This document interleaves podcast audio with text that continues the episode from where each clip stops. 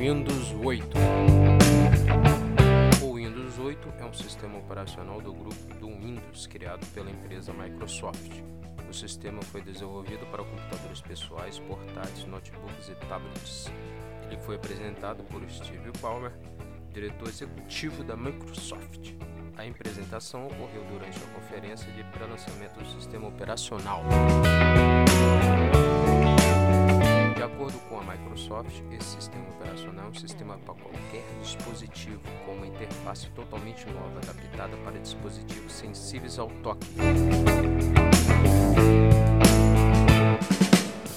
Foi na Consumer Electronic Shows em Las Vegas em 2011 que a Microsoft anunciou que o suporte System on Chip no sistema on chip e também informou que processadores ARM estarão inclusos no sistema operacional Windows 8. Windows 8